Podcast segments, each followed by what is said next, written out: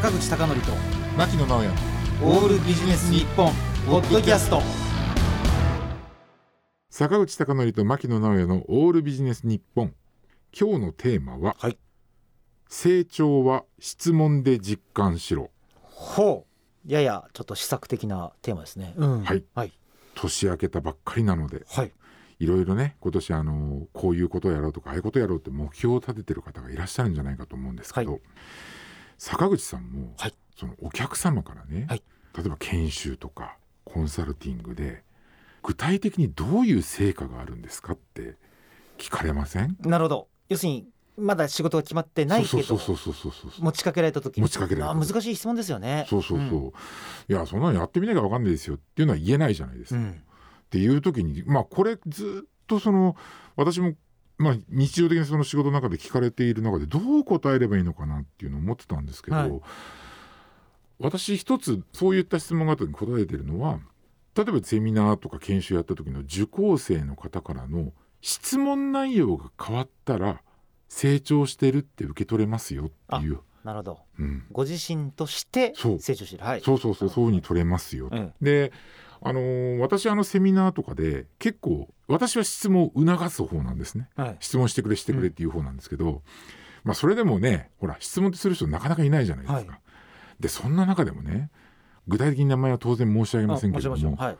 すごく質問してくる人っていうのが数人 私のお客様でいるんですけど、はい。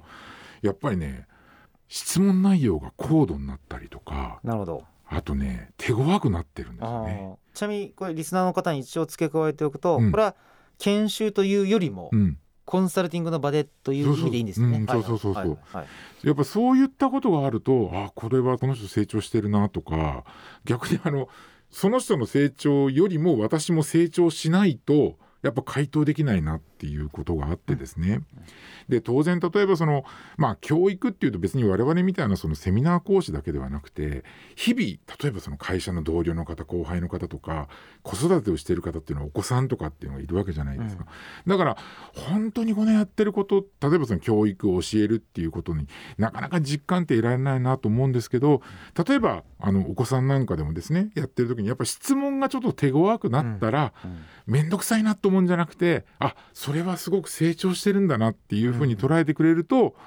いいんじゃないかなと、うん。だからあのやっぱりその質問内容がこう変わってより高度になったりより深くなったりするということが大事なんじゃないかなと、うんだからその質問というものをですね大事にしながらやっていただきたいなとえーいうことで、うん。質問のレベルはその人のレベルだとそうですそうです。というふうに思っていただきたいと思います。ということで今日のテーマは「成長は質問で実感しろ」でした。